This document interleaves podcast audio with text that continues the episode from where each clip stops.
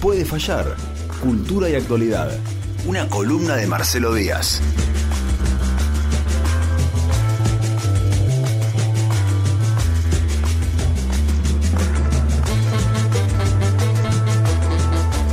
Cuando es miércoles y suena esto, está Marcelo Díaz sentado adelante de sus bibliotecas, posiblemente con una camiseta de algún equipo del mundo, su termo y su mate de Villamitre. Marcelo, bienvenido, ¿cómo estás? ¿Cómo va? Muy bien, muy bien. bien. Bien, Acá con, con ganas siempre de, de charlar con vos. ¿Viste eso que me decían que Marcelo, me dijeron, Marcelo tiene que hacer un libro eh, con las columnas, estas que ha hecho? Bueno, no sé, yo te dejo la inquietud porque por ahí, viste, podés unir todas estas temáticas y nosotros te damos el soporte de audio, qué sé yo, no sé. Eh, Urbana pone la plata. Ya está, eso ya está, digamos. Listo, listo entonces. Joya, listo. Che, Marcelo. Urbana no, con la plata ya está, ¿no? A ver, es algo que he hecho siempre. No, no te voy a dejar en banda ahora. Sí, yo sigo esperando mi barbijo de Urbana. así No, que no, pará. Yo, ahora, ¿cómo somos dos? ¿Vos no tenés para jugar el barbijo urbana? Yo. No, pero alguien tiene cuatro entonces acá adentro, una cosa de loco. Yo me, en- ya me encargo de eso, eh, despreocúpense. Marcelo, una digresión eh, dentro de, de Puede Fallar. Estoy mirando Instagram, ciclo cultural en línea, taller de poesía, tallerista Marcelo Díaz, por Zoom. El jueves 17 de septiembre. Ah, mañana. De Mañana. 19 a 20.30. ¿Qué, ¿Qué es esto? Es un taller que voy a hacer de cuatro encuentros, eh, gratuito, por Zoom, eh, introductorio, va a ser bastante básico, que forma parte de un ciclo que armamos eh, junto a la gerencia de la cooperativa. Eh, en una serie de Zooms que se fueron haciendo entre distintos trabajadores de la cultura, el Consejo Consultivo del Movimiento Federal de Danza, nada, surgió la idea de poder, de poder hacer algo, sobre todo para generar algunos recursos Sí. Para, para compañeros que, que están sin trabajo en este momento. eh, por, por la crisis de la pandemia y porque bueno, el Estado municipal de- del área de cultura no, no ha tenido ningún programa para resolver eso. Bueno. Entonces, hablamos con la gerencia cultural de la cooperativa y armamos todo un ciclo durante septiembre y octubre que tiene un montón de actividades, ¿no? Clases de zumba, clases de danza clásica, espectáculos, pa, pa, pa, y en el medio Mm, metí un taller de poesía yo, que como yo tengo la suerte de tener un sueldo, Sí. el ingreso que paga la cooperativa, lo que paga la cooperativa por el taller, yo lo dono al Movimiento Federal de Danza, que con ese fondo están repartiendo bolsones desde el primer día de la pandemia, verduras, comida, eh, viandas hogar mamá Margarita. Bueno, nada, es una actividad que, que nos, nos inventamos gracias a, a la COPE Sí. como para generar algunos eh, recursos y tener actividad durante, durante la pandemia, visto el, vaciamiento de actividades que ha habido por parte de- del Estado municipal, ¿no? También. Ciclo cultural en línea. Entonces, mañana 17 de septiembre, de 19 a 20.30, taller de poesía a cargo de Marcelo Díaz. Eh, en- bueno, en tus redes sociales está, lo pueden encontrar en las redes sociales el flyer. Ahí tienen eh, el ID para entrar a- al Zoom y la contraseña, ¿sí? Y, y a partir de, de esa hora disfrutar de- del taller de Marcelo Díaz. ¿Y, y cómo, vas a, cómo, cómo va a ser eso? ¿Va a haber alguna, ahí alguna ida y vuelta, alguna cosita? ¿Se- o ¿Cómo lo tenés pensado? No, la idea es, es un taller, son cuatro encuentros, vamos a ver así como cosas básicas, cómo leer poesía básicamente, Mirá ¿no? qué lindo. Sería. Sí. Eh, cuestiones de ritmo, de formación de imágenes, cómo se construye el sentido, con ejemplos leyendo poetas eh, latinoamericanos contemporáneos. Que por ahí eso puede ser interesante porque no es algo que se conozca mucho. Mm. Y la idea es tirar algunos conceptos, leer un poco, charlar un poco. eh, Perfecto. Bueno, algo relajado, pero como para tener una idea básica. ¿no? Bueno, buenísimo. Entonces se pueden hacer cosas online, digo, en medio de la pandemia, sí, eso está permitido. Se puede. Digo, pensando Sí, en- se puede. Se puede. Buenísimo. Buenísimo. Eh, puede fallar, columna de, Marcelo Díaz. Resulta que el miércoles pasado eh, nos estábamos preguntando eh, dónde estaba ese límite entre la realidad y la ficción. Viste que a veces es tan finito que no cortan un hilo. ¿Sí? Y y decís, vamos a seguir con eso, ¿no? Marcelo, y me decías, vamos a seguir en esa delgada línea. Sí, porque algo que dijimos el miércoles pasado es que en realidad es el, quien está hoy en dominio de, de las situaciones no es tanto quien controla en sí los hechos, sino quien puede controlar las interpretaciones. ¿sí? Decíamos la otra vez que vos tenés, eh, tenés ciertos hechos que se presentan de una manera y tenés sectores distintos de la sociedad mm. que pujan por interpretar esos hechos y por hacer valer su interpretación, ¿no? A ver qué es lo que se entiende y qué es lo que no se entiende ahí, ¿no? Esto, en, 1967 hay un libro eh, que es La Sociedad del Espectáculo de Guy Debord, un, un francés, que dice que ya en el 67 dice que el capital se ha vuelto espectáculo. ¿Mm? Todo se ha vuelto espectáculo. Todo lo vemos como si estuviéramos mediado por una pantalla. Y dice, ya no tenemos experiencia, contacto con la realidad, no tenemos la experiencia del contacto con la realidad, y dice, sino que todo se aleja en una representación. Eso lo está diciendo De Borde en el 67 por el, el impacto de la televisión, ¿sí? Y por una incipiente eh, globalización de las comunicaciones, ¿no? Imagínense eso ahora, con las redes, multiplicado por 10.000. Claro. Donde, donde uno muchas veces vive en una realidad en la que las explicaciones que circulan parecen salidas de la ficción. Donde relatos de ficción parecen más realistas que lo que te encontrás en la realidad de algún modo, ¿no? Sí. Eh, como por ejemplo esto que decías, que decías hoy de, mm, de la el tráfico de órganos. Ah, Canosa, sí, viene Canosa en su programa. Decía Canosa, ¿no? Sí, Digo, ese tipo, ese tipo de explicaciones para los hechos que, o lo mismo en las marchas que, que, se hacen, que aparecen carteles que dicen que no a la vacuna porque la vacuna está hecha con fetos abortados. sí. Eh, no digo, todas ese tipo de explicaciones tienen como un grado de, de, de delirio en un punto, ¿no? Pero, pero se repiten mucho, no es que las dice alguien que está delirando, ¿no? Eh, es, ese es el, como, como el gran problema, o, la idea esta que han tirado también los medios de que está en marcha un autogolpe que está, que está organizando Cristina, ¿no? Digo, todo ese tipo de explicaciones de la realidad que uno verdaderamente no las puede, no los puede, no las puede concebir, sin embargo circulan muchísimo en las redes y son fundamento de muchos discursos que hacen, por otro lado, como muy, pero muy difícil la discusión, ¿no? Entonces, cuando empezó la pandemia, ¿se acuerdan que en una de las primeras columnas decíamos que algo que había tomado en esa pausa que había instalado la pandemia, algo que había tomado presencia en las discusiones en todo el mundo, era visibilizar el rol del Estado. Sí. Digo, de pronto eso estaba en, la discusión en todos lados. ¿Por qué? Porque la pandemia había hecho estragos primero en Europa, ¿no? antes de difundirse hacia todo el mundo, y lo que de algún modo la contuvo fue la intervención de los estados europeos. ¿sí?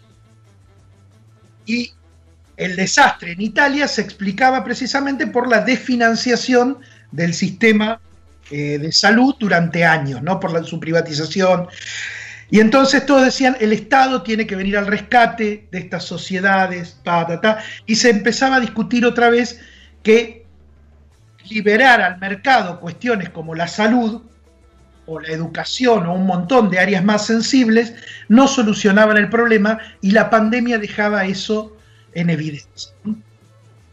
Bueno, eso duró unos meses, porque la discusión del valor del Estado se fue diluyendo y comenzó a salir un discurso contrario, que es el eje de todas las movilizaciones en el mundo y el eje de las movilizaciones que tenemos también en Argentina, que es un fuerte discurso antiestado, que es una reacción muy fuerte contra, contra el Estado, precisamente porque el Estado tomó una visibilidad a principio de la pandemia que con la instalación de los gobiernos neoliberales había perdido, ¿no? Digo, el, el Estado de bienestar se fue deshilachando de a poco en Europa, acá, acá lo hicieron pelota más rápido, como sucede siempre, pero digamos, el Estado era como, se había hecho como un sentido común que, bueno, el Estado ya no estaba más, ¿no?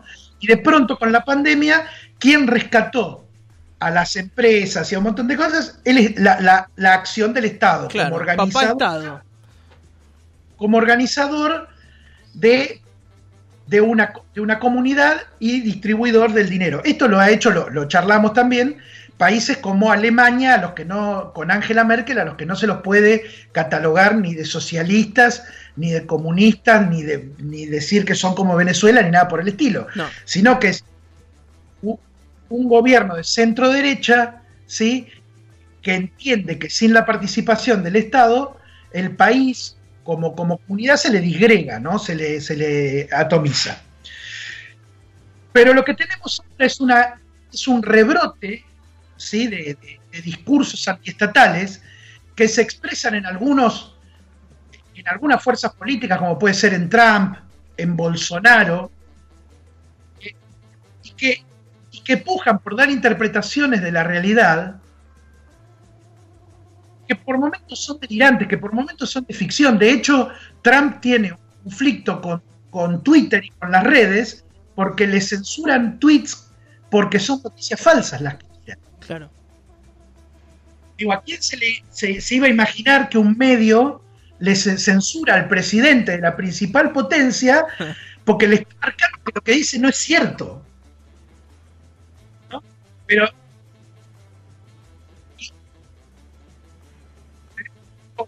Ten tenemos, eh, a ver Marcelo, tenemos un problemita eh, en el audio que, que, no te estamos escuchando. No sé si tiene que ver con la conexión o si vos tapaste el micrófono de la compu con algo. No, a ver.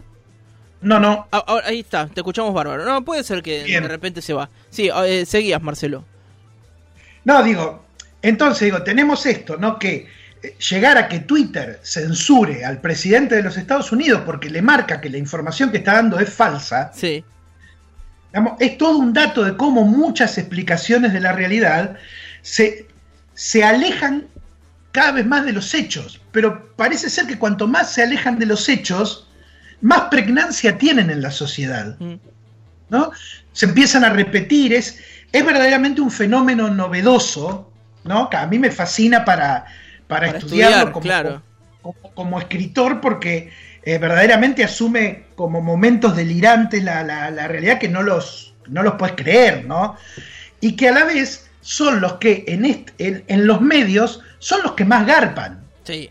Bueno, ese eh, es el gran problema también. El ¿no? ejemplo que dabas de Canosa, digo, ella a sabiendas de lo que iba a decir que era una locura, es más, lo anticipa, dice, yo sé que va a parecer una locura, pero y invoca esa una locura, digamos, es algo que está fuera de discusión totalmente.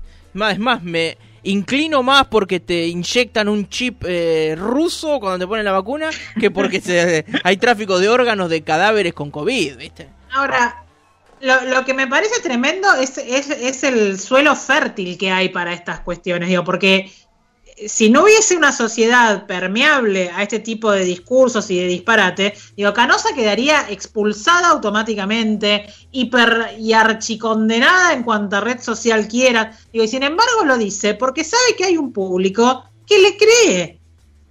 Obviamente. Y, no es que, y no es que le cree porque es canosa, digo, le cree porque está ávido de ese tipo de discursos. Lo que pasa es que hay un terreno fértil que es digamos, durante tantos años de, de, neoliberalismo en el mundo y, de, a ver, de esa digregación del Estado, que yo no digo que haya sido lo mejor, pero de algún modo teníamos la vida ordenada en torno al, a, a, cierto estado de bienestar, ¿no? Trabajabas, tenías tus vacaciones, tu obra social, tantos horarios de trabajo, eh, cierta cantidad de ocupación y cierta cantidad de desocupación. Eran como sociedades más o menos estables, las de Occidente hasta, digamos, la década del 80, una cosa así. A, partir de ahí empieza como un proceso de disgregación de eso, que va dejando cada vez más excluidos en el sistema. Que acá en Argentina comienza eh, a partir del 76 concretamente, ¿no? Digo, todo un proceso de, liberalización de la economía que con interrupciones y con el freno que, le puso y el cambio de sentido que, le puso el, kirchnerismo, así todo nunca llegaron a recuperar los niveles de ingresos que había antes de la dictadura. Digo, a, tal grado fue profunda la, transformación que hicieron del sistema productivo, del, del campo laboral, ¿no? Sumado eso a transformaciones globales con eh, la tecnificación de los trabajos, ¿no? el hecho de que cada vez más las máquinas reemplazan trabajos humanos, con la deslocalización de las empresas, que vos podés irte a producir a China y pagar 10 dólares por día a alguien para que cosa zapatillas durante 22 horas por día, ¿no? Eh, digo, todo eso ha tenido un impacto muy fuerte en, en las sociedades y ha generado cierta, por un lado, cierto descreimiento en la clase política, en, el sistema político, ¿sí? Y cierto resentimiento del que la, una nueva derecha se ha sabido valer, ¿sí? Es en parte lo que hemos visto que hizo Trump y es en parte lo que hemos visto que hizo Bolsonaro también. Esos, esos discursos que se dirigen, que gobiernan para, para, una clase alta porque liberalizan toda la, toda la economía, la liberan a, las fuerzas del mercado, como decía Martínez de ¿no? Hemos liberado las fuerzas del mercado, decía. Eh, pero su base social se dirige a los sectores medios y medios bajos, o desempleados o frustrados porque se cortó su ascenso social, ¿no? Y, aprovechan esa gran, eh, gran, ese gran resentimiento que hay en las sociedades.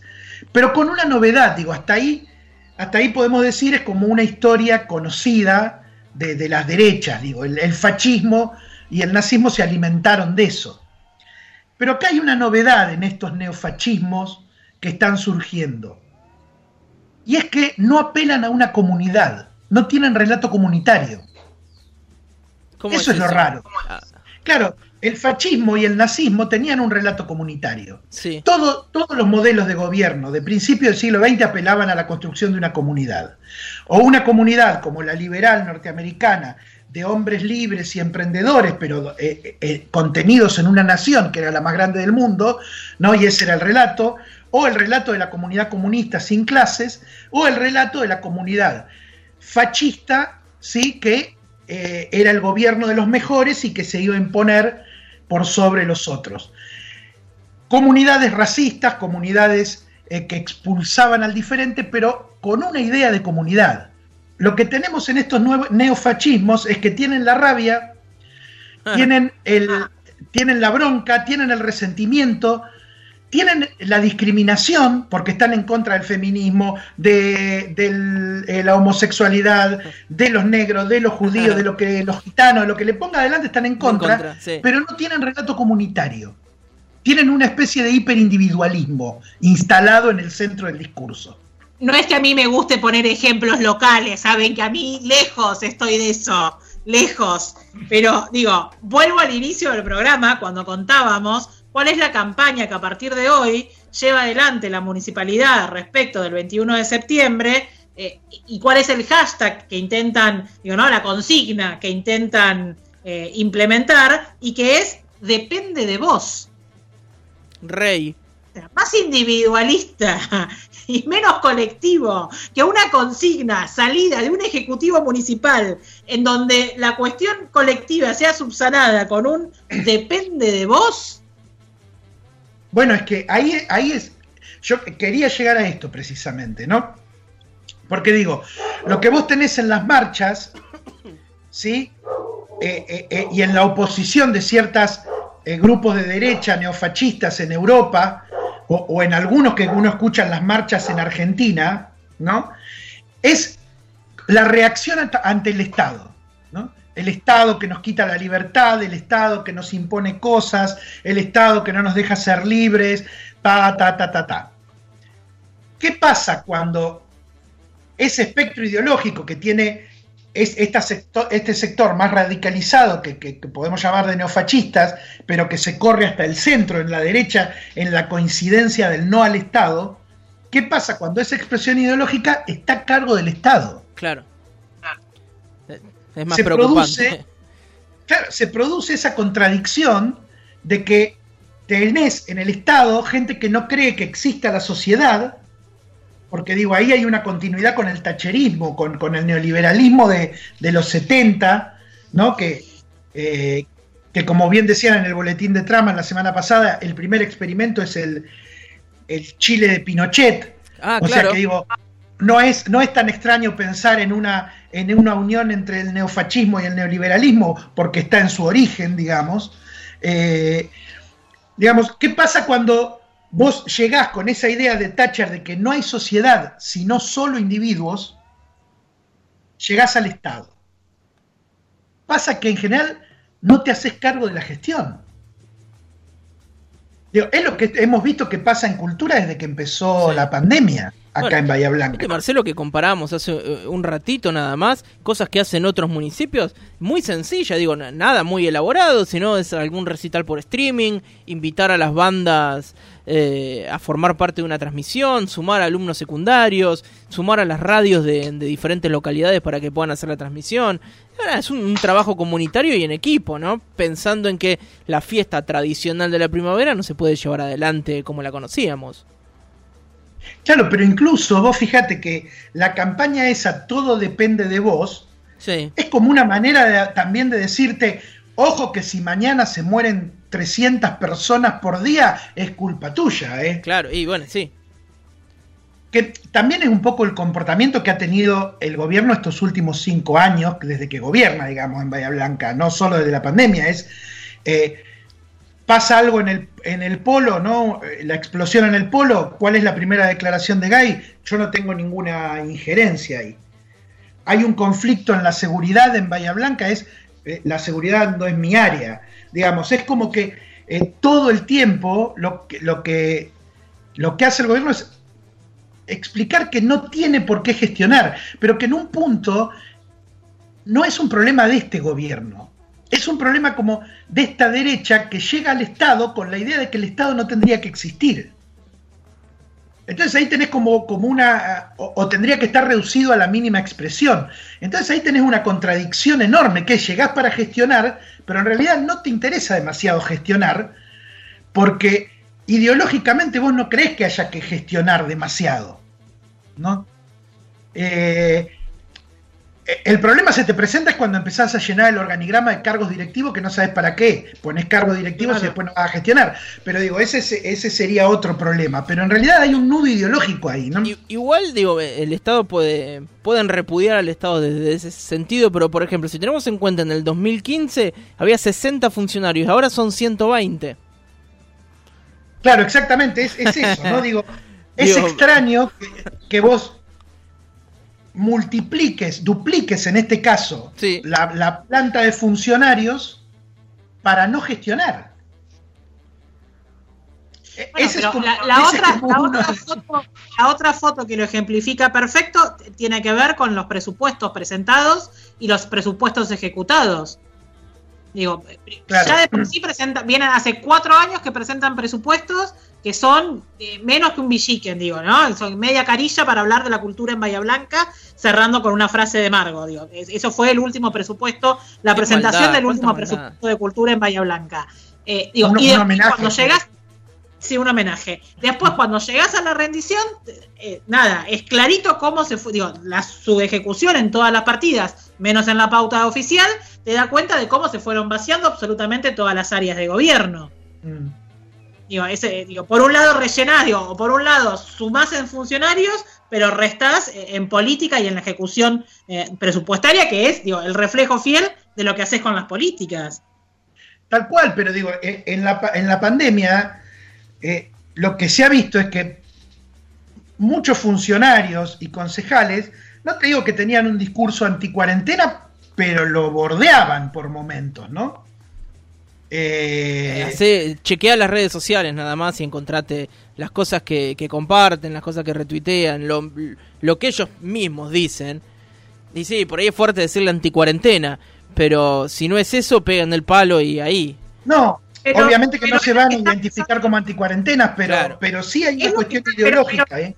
A ver, es lo que está pasando hoy en el Consejo Deliberante. Tenés un caso positivo dentro del propio bloque de Juntos por el Cambio y hay una negativa a hacer una cuarentena o aislarse por cuatro días, ni siquiera le dicen 120, cuatro días de acá al lunes a ver cómo evolucionan. Digo, ya no como una cuestión de cuidado de salud propia, ya como un gesto político para con la ciudadanía que representás. Mm. Digo, no puede ser que el presidente del bloque me conteste, o nos conteste, digo, no, no, no es una cuestión personal, no, no nos recomendaron aislarnos. Bueno, sí, tampoco te van a haber recomendado juntarte a comer un asado. hacelo como gesto político. Sí, sí.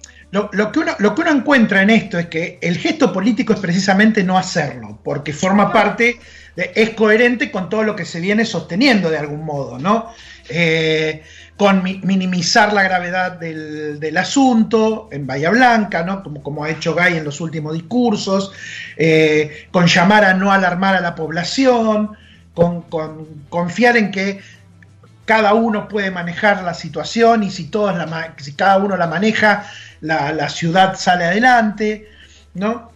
Eh, digamos, es, coherente en un punto con, con toda una manera y un relato que entiende la sociedad desde ese punto de vista, en el que no hay algo como una sociedad, sino que son individuos. Es, tu responsabilidad, ese es el mensaje. No le hablamos a cada uno, no le hablamos a Bahía como, como una especie de comunidad en la que algunos pueden eh, no tomarse en serio las, las cuestiones que, de, de, cuidado, ¿sí? o otros verdaderamente necesitan ser cuidados sino que le hablamos como si fueran 300.000 bahienses, más o menos todos iguales y todos en condiciones de determinar que sí que van a hacer lo correcto. Y ya está. Mira, eh, Marcelo, acá justo eh, nos escriben y Patricia dice, estoy leyendo este libro que recomendó Marcelo en una de sus columnas. Gracias por recomendar libros. ¿Qué libro será? ¿Qué, libro es? ¿Qué libro es? No recuerdo cuál puede ser. Ciudades rebeldes del derecho de la ciudad a la revolución urbana de David Harvey. David Harvey, sí, sí. Un librazo es, ¿no? Mira, y estoy viendo que lo sacó en la biblioteca Rivadavia. Mira qué bueno. Eh, pero digo, lo que, lo que tenemos acá es como una expresión de una derecha que es nueva, que no es solo local, digo, tiene su expresión local, pero si uno se pone a mirar con variaciones, es internacional y ha cobrado mucha fuerza durante la pandemia precisamente, ¿sí? Y, por eso esto que decía yo de, la ficción, es que no tiene un relato unificado, ¿no? Más allá de rechazar el Estado, no tiene como una explicación, precisamente ¿por qué? Porque a ese relato le falta un relato comunitario, no tiene un relato para comunidad, que es una novedad eso en, en términos de un planteo político de un gobierno que llegue al que quiere llegar al poder, ¿no? Una fuerza política que llega al poder. Es eso, bueno, cada uno se arregla. En el cada uno se arregla, en las redes, lo que circulan son miles de explicaciones. Y esas miles de explicaciones conviven. Conviven siendo muy distintas entre sí. Entonces, tenés gente eh, que te dice dice que no al Estado, pero que van llevando entre 40 una bandera argentina de una cuadra. ¿no? Entonces vos decís, es solo individuo, solo individuo, y después te gritan Argentina, Argentina, y vos decís, ¿dónde está la Argentina eh, entre el individuo y la bandera? ¿Qué hay en el medio? ¿no? Eso es lo que no llegás a entender tampoco, ¿no? No al Estado, y, pero, pero es un no al Estado selectivo, digo, porque el Poder Judicial también es el Estado, y bien que echan mano al Poder Judicial para llegar al poder, para deshacerse de, gente políticamente eh, en veredas opuestas, y, el, Poder Judicial también es el Estado. es un no al Estado cuando, te toca apostar a lo colectivo y gestionarlo, y gestionar la, cosa pública. es, un no al Estado bastante selectivo el que tienen también. y la seguridad también, y vimos que el macrismo durante los cuatro años que, gobernó eh, si hay algo que reforzó fueron las fuerzas de, seguridad con la compra de, armamento y, fundamentalmente la reforzaba para reprimir las manifestaciones eh, públicas, ¿no? Pero, eh, pero lo que voy es que, digamos, hay como una idea muy vaga de que hay que dejar la libertad de todos los individuos y a lo sumo sí reforzar esta cuestión de, la seguridad para precisamente garantizar que esa libertad no se vea puesta en peligro, ¿no? Pero en realidad, esto que decís, Vir, es porque este discurso novedoso lo que hace es consolidar el status quo. Es decir, precisamente es todo un discurso que a lo que va es que a, que no se transforme nada. Digamos, ¿no? Es, bueno, el mundo es así, ¿no? Si sucede, conviene. ¿No? ¿Se acuerdan esto que decíamos? Lo que pasa que, bueno, era tan buena onda eso que frente a los discursos de odio hoy nos olvidamos que viene de la misma fuerza política, pero en el fondo se, sigue estando ese pensamiento. Es, bueno, nada, como, como dijo el intendente cuando se empezaron a ver los primeros efectos eh, económicos de la pandemia, no dijo estamos trabajando para generar programas que puedan eh, contener la situación de los comercios, los trabajadores, la empresa. Dijo, y bueno, algunos van a tener que reconvertirse. Digo, a mí esa frase me quedó, porque es, es esta misma frase, ¿eh? es tu responsabilidad. Es como decir, bueno, las cosas pasan, fíjense qué van a hacer con eso, porque capaz les va mal, ¿no? Entonces lo que tenés es como, eh, tenés como un gobierno que te, te, advierte, es como un amigo, te va diciendo, ojo, ¿eh? Ojo que te puede ir mal, pero en realidad no te ofrece ninguna solución. Es, es, es ¿Por qué? Porque en el fondo lo que, lo que te está diciendo, y que por ahí a veces no lo pueden decir abiertamente, es que las cosas así como están están bien. Digamos, esta este mundo desigual, con concentración de riqueza, digamos, eh, lo extraño, y como para, como para ir redondeando, que, que, te decía hoy José, es que estas expresiones de derecha han generado una, han prendido mucho en la juventud. Sí. ¿No? Sí. ¿Por qué? Porque parte de ese discurso sin comunidad ha llegado a la ha instalado que el mundo se rige por los valores del marxismo del marxismo intelectual, del marxismo cultural. Eh, ellos dicen, digo, si uno lo escucha a Agustín Laje o, o, ves los tweets del Presto o, esta piba de mala, como que se llama, Gloria Álvarez, digo, ¿qué te dicen? En los 60 la izquierda ganó la batalla cultural y nos impuso los valores, los derechos humanos, el feminismo, la homosexualidad, la educación sexual. No, vivimos regidos por eso. Parte del caos que se vive en el mundo, según esta lectura, es producto de eso. ¿no? En los sectores más radicalizados de esta derecha. ¿no? Eh, y entonces, digamos, de golpe reaccionar frente a ese mundo es parte de la derecha la rebeldía siempre estuvo asociada a la izquierda. Sí. Sí, siempre fue claro, eso el ser, el ser rebelde está asociado a la izquierda, sí, y la derecha no, siempre más conserva de rebeldía la dejaban en el cajón. Sistema, ¿no? Reaccionar contra el sistema formaba parte de la izquierda. Ahora forma parte de estos discursos de los jóvenes de derecha. ¿Por qué? Porque en el discurso, en el relato que ellos arman, el sistema es esta especie de marxismo cultural, derechos humanos, eh, homosexualidad, feminismo, que afecta a los hombres, a, los blancos, a los... Eh, no, digo... Y, es el audio, es el audio que poníamos desde Montermoso, negros monos pagos. Tal cual, tal cual. Eh, hay que hacer una remera con, negros monos pagos. O sea, definitivamente. No sé si me la pongo, pero, pero digo, podemos hacer. Digo, lo que es interesante es cómo esas expresiones que vienen de un racismo que tal vez tenga raíces más lejanas, articula con discursos que son globales en este momento. Ese es el fenómeno que estamos viendo en, este, en estos últimos meses, ¿no? Cómo esos resentimientos de clase que tienen distintos orígenes empiezan a encontrar un punto de convergencia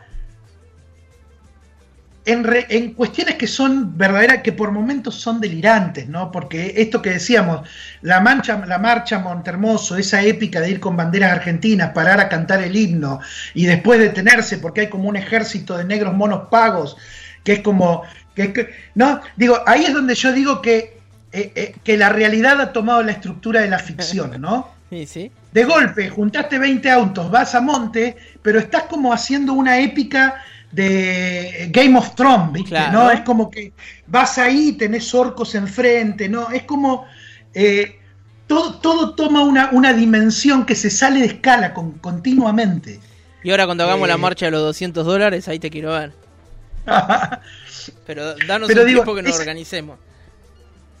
esa salida de escala del relato también es, es razonable en la medida que esos relatos están alimentados por, por una cuestión de, odio, de resentimiento. Es decir, ¿dónde metes eso si no haces un relato que se salga de escala también? Digo, ahí es donde a mí me interesa como, escritor. Cuando vos escribís algo tenés que sorprender al que te está leyendo medianamente. Cada tanto tenés que meter giros de, e- e- en el texto, tenés que tener momentos en donde la tensión suba, digamos, y lo que ve, ve- en este mundo que sucede a través de los medios y las redes, esos, los cambios son día a día y la tensión es permanente, es enloquecedora, pero es eso. ¿En qué pensaba? Y lo nos pasa siempre lo mismo. Termina la columna de Marcelo y empezamos a encontrar ejemplos de lo que Marcelo nos, nos explicó todo el tiempo. Pe- Pero digo, e- en esto de sacar de escala, digo, e- en esto de eh, torcer discursos para cualquier lado, pensaba en una de las últimas declaraciones de Guy. Digo, por un lado tenemos a toda la comunidad eh, médica, hospitalaria, digo, personal de salud en general, que lo ves reventado desde el día uno dándole batalla, con la cara toda marcada por los elementos de protección personal, digo, eh, la cantidad de contagios de, de personal de salud que hay, y el intendente diciendo los que se quejan son los que no pueden hacer cirugías estéticas o bariátricas porque no pueden operar. Un corrimiento de sentido absoluto. Sí, y también sea otro fenómeno, como, como para ir cerrando, porque estamos re- repasados, me parece. Ya me están Eh, cobrando a mí, ah, eh, esto es es otro fenómeno que se da, que se da en las redes, es que todas las opiniones valen lo mismo. ¿No? ¿No? Hoy, hoy escuchaba un médico que decía que le había dicho a un paciente que tenía que se sentía un poco mal que tomara eh, un, una, no me acuerdo, un paracetamol cada ocho horas, ¿no? Cuando vuelve a hablar con el paciente le dice que sí, pero que lo estaba tomando cada seis horas porque Fantino había dicho que en realidad el paracetamol hay que tomarlo cada seis horas. Sí. Entonces, no digo, pero eso es, es más frecuente de lo que uno piensa. Más ¿eh? vale, más vale. Tenemos a la televisión todo el tiempo diciendo, tomá esta gilada. O bueno, eh, otra vez Canosa tomando el cloro, Sí, bueno. ¿no? Eh, en, en- en- en la pantalla, ¿no? Es eso, es eso. Bueno, Marcelo, queremos agradecerte como siempre, como todos los miércoles, por estas columnas esclarecedoras. Imagino que esto tiene, tiene un final, eh, un final musical, un final eh, que, que nos rompa el Sí, techo. sí, porque, digo, elegí una imagen Sí, que es eh, un- una foto del Titanic con una- un meme, es un- el Titanic con un montón de comentarios que dice, se van a morir los viejos y los que no saben nadar, si tomo petróleo no me voy a congelar, ¿no? Digo, como, no me pueden obligar a usar salvavidas, ¿no? Como Obvio. eso. Y entonces me, me acordaba de, de un tema eh, muy lindo como, como, para, como para salir de ese delirio, ¿no? Sí. De Camarón de la Isla, Uh, que hace un tema letra de Lorca eh, que dice el tiempo es como un el sueño es como un velero que va navegando el tiempo, ¿no? Que es la leyenda del tiempo. y así pasaba Marcelo Díaz con un broche hermoso. Marcelo, muchas gracias. Nos vemos. Esto fue Puede Fallar.